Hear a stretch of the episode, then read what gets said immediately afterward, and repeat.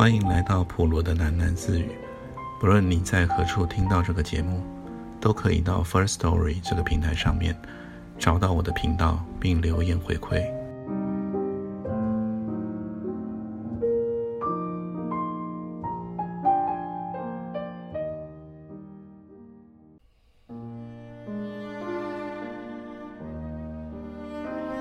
在掌声中，巨儿上了台。他从文建会主委的手上接过了奖牌，跟主委握手。镁光灯在台下争着闪光。这是出版社扩大举办的周年庆，会中颁发了各种自办的文化奖项。猩红炸柜的巨儿，顿时成为颁奖典礼中的焦点。应出版社的要求。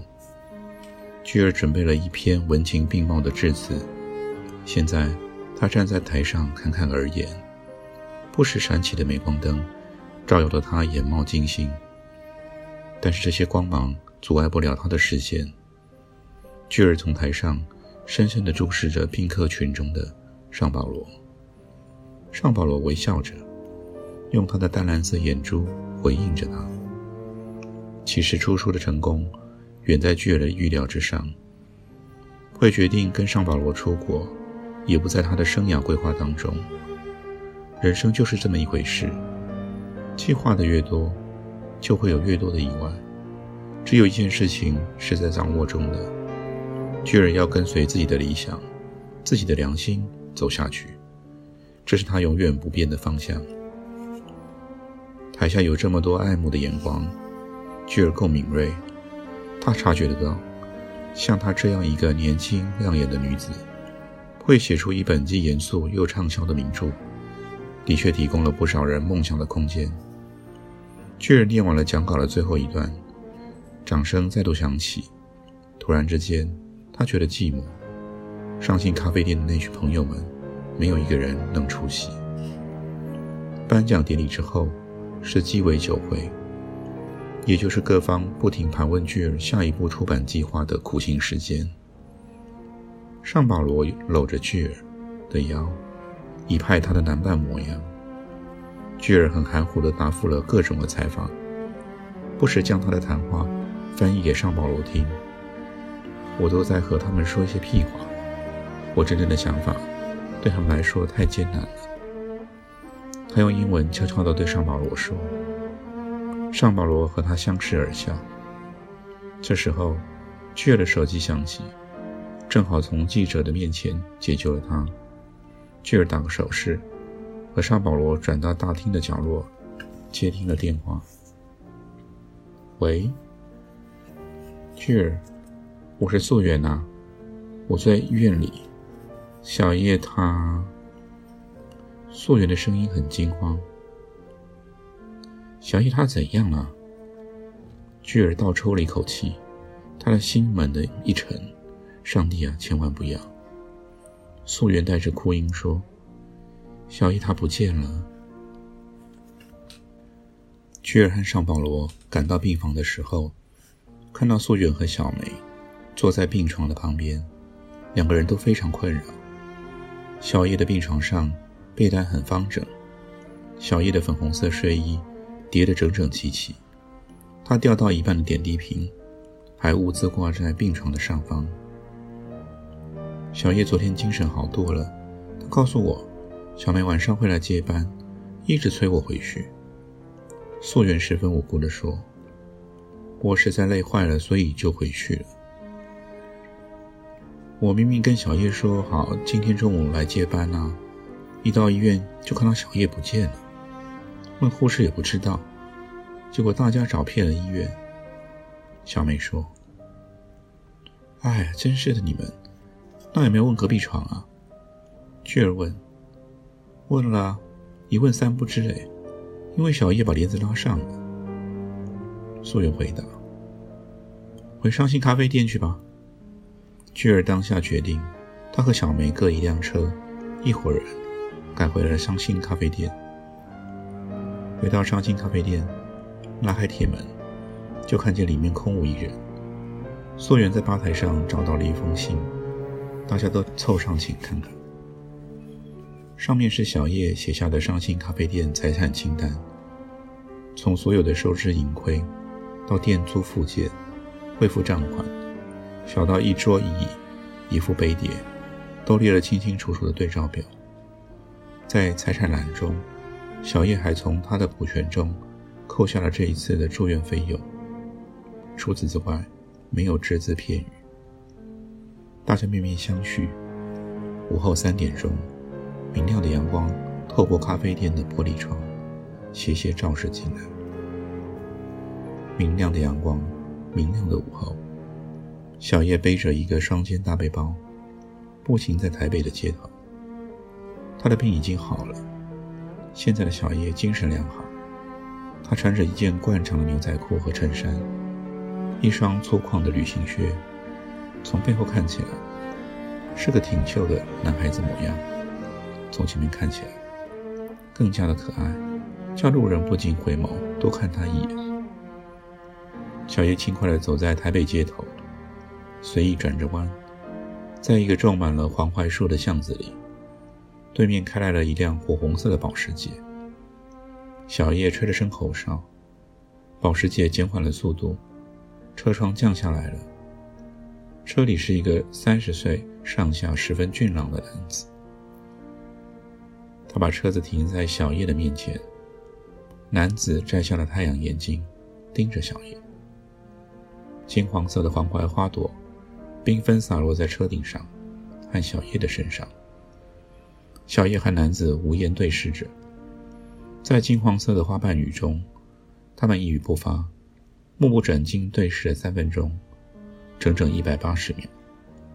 后面的车队不耐烦地按了喇叭之后，都纷纷地掉头开走了。小叶上了保时捷，红得像火一样的保时捷，开向落满黄槐树叶和小花的巷子深处，转个弯。不见了踪影。黄槐树是大地的画笔，用金黄色的落花挥洒了盛夏的气息。小叶的生命里也有一支画笔，那支画笔在他的心里面，因为天赋的才情，常常没有由来的挥出了神来之笔。这就是从小被誉为绘画天才的小叶的命运。黄槐树的落花很快的覆满了这一条小巷子，连车行的痕迹也没有留下来。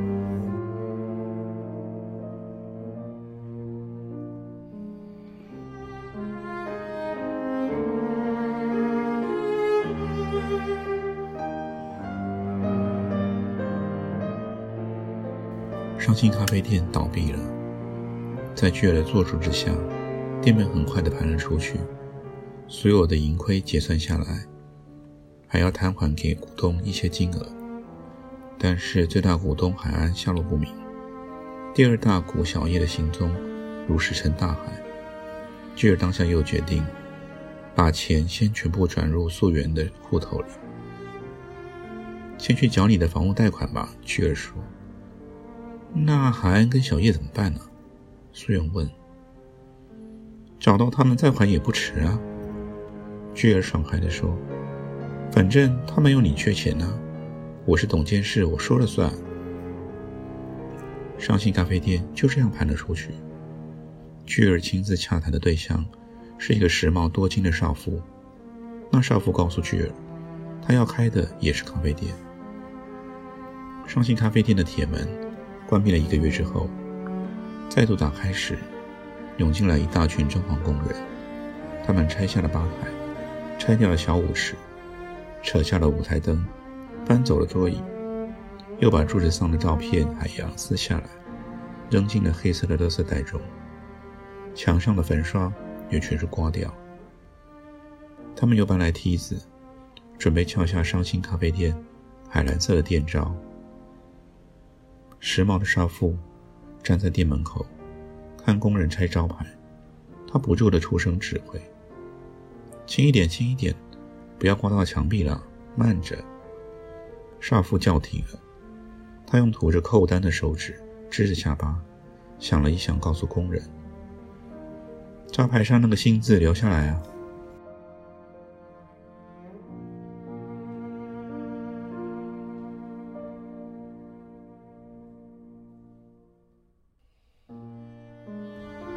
素媛坐在公司的小招待室里，他的面前是一个中年的男人。男人穿了一套便宜的西装，提着一纸陈旧的公事包。他坐在素媛对面，显得有些局促。这是素媛以前的主管。当初素媛跟着他跑业务的时候，这男人在广告界中也算是一号人物。但是，他就在上班生涯走上坡的时候。突然决定放下地盘，离开台北，到南部去投资苗圃生意。当他慨然离职的时候，曾经说了一句让圈内人津津乐道的话。他说：“我只是想过一种人过的生活。”他到底有没有得到人过的生活呢？这个溯源不得而知。可以知道的是，他现在又回到了台北，当初的地盘。全被后劲给分光了，在这一行里，只能从头开始，也难怪他的神色不自然了。这个前任主管，现在是在向溯源讨工作。这男人为什么又回到台北呢？原因不难猜想，这里是他经济运作的主流，无尽的机会和生涯聚集在这里，生活虽然艰苦。但是这里是追逐事业的地方，若是离开了，往往只有望着这里的繁华心叹。这是独一无二的台北，留下来和离开它，都需要同样大的勇气。苏远很委婉地告诉他，经济不景气，公司人事几乎冻结，暂时没有空间，也没有相当的职位可以聘请他。男人连忙说。职位没有关系。素媛叹了口气，要他填了一份履历表。男人填完后起身告辞，素媛又叫住他，给了他一张丈夫的名片，让他去谈谈看。素媛记得丈夫提过要招募一个业务员。素媛回绝他的理由都是事实，却不是最大的理由。真正的原因是，这个男人的岁数和经历。不上不下，正是最尴尬的阶段。一般来说，与他平配的上班族，多半不再拿着履历表找工作了，而是等着人家挖角跳槽。这男人的问题是他在最关键的年纪里，工作出现了断层。现在要请他做主管，担心他做不来。若是请他从基层做起，双方又都觉得难堪。而素媛现在的年纪，和这男人当初离开台北的时候一样。这就是她回绝了花莲饭店工作的原因。素媛和丈夫为了这件事情商量了近一个月。丈夫完全反对他们离开台北，他的理由是，以他们夫妇现在的工作状况，万一离开了台北，要想回来的时候，就只有从头开始了。丈夫问素媛说：“你敢赌吗？”素媛不敢，所以他打了一通电话给饭店的业主，谢绝了他。现在，素媛坐在小接待室中，看着窗外的夜色。他不再想象花莲的海滩和阳光了。已经过了下班的时分，素媛手上有一些公务，正要开始忙。他打内线，要小妹帮他去买了便当。这天下班时，素媛疲惫万分。她在家的巷子口下了计程车，正要朝向家里走去的时候，素媛看到了她的丈夫，在路灯的下面，和那一只颈上有一圈伤疤的野狗玩得正开心。丈夫拿着一块超商买来的肉包，逗着狗玩跳高的游戏，狗很兴奋，丈夫的笑声不时传来。素媛站在巷子口。两手环抱着皮包，静静看着她的丈夫恨狗。这幅画面她觉得很美。不知道丈夫什么时候和狗建立了友谊。丈夫转头看到素媛，含笑张开双臂迎了过来。素媛也步向前去。丈夫搂着素媛走回家，一路跟那只狗嬉闹着，一点点家的温存，一点点工作之后的放松。生活在台北的素媛。还奢求什么呢？回到家门后，掀开信箱，一封信叠了出来，丈夫交给了素媛。这是藤条从监狱里寄给她的回信。趁着丈夫洗澡的时间，素媛拆开了信，同时也打开音响，放了一片 CD，《而最终那 Dream》的电影原声带。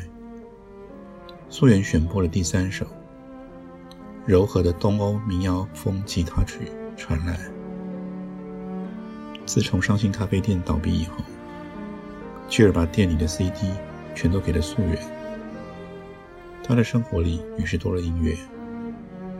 藤条的信很简短，他写着：“你好，素媛，小梅把马蒂和小叶的事都告诉我了，我很伤心，坐在走廊下面想了很久。我想起以前在一起的日子，那一大堆说到自由的话。”我在想，马蒂和小叶现在都得到自由了吧？我过得很好，请你不用担心。这里的日子真的很轻松。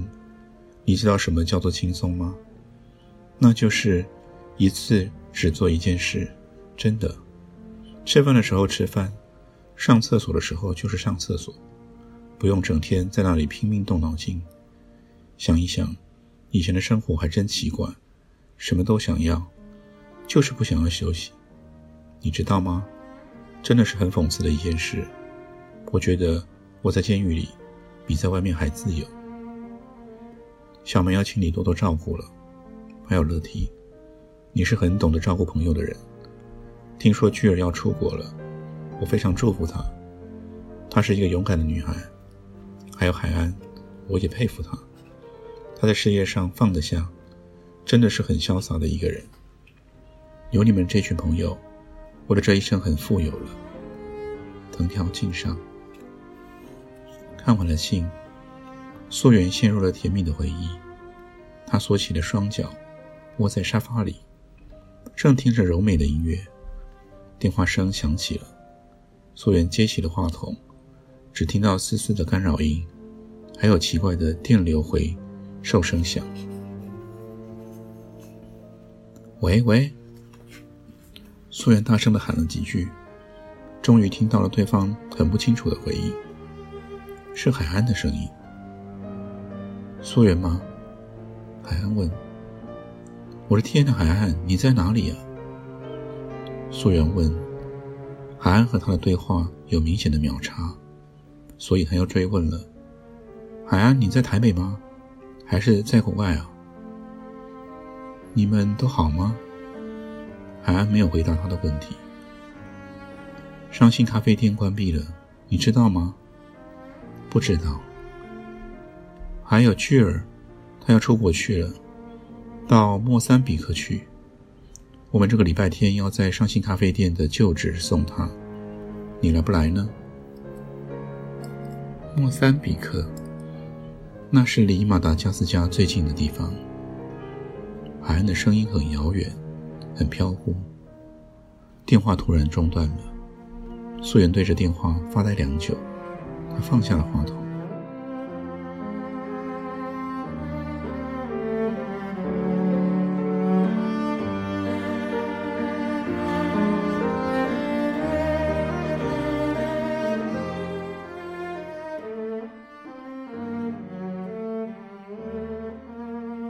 今天就先念到这里，我们改天见。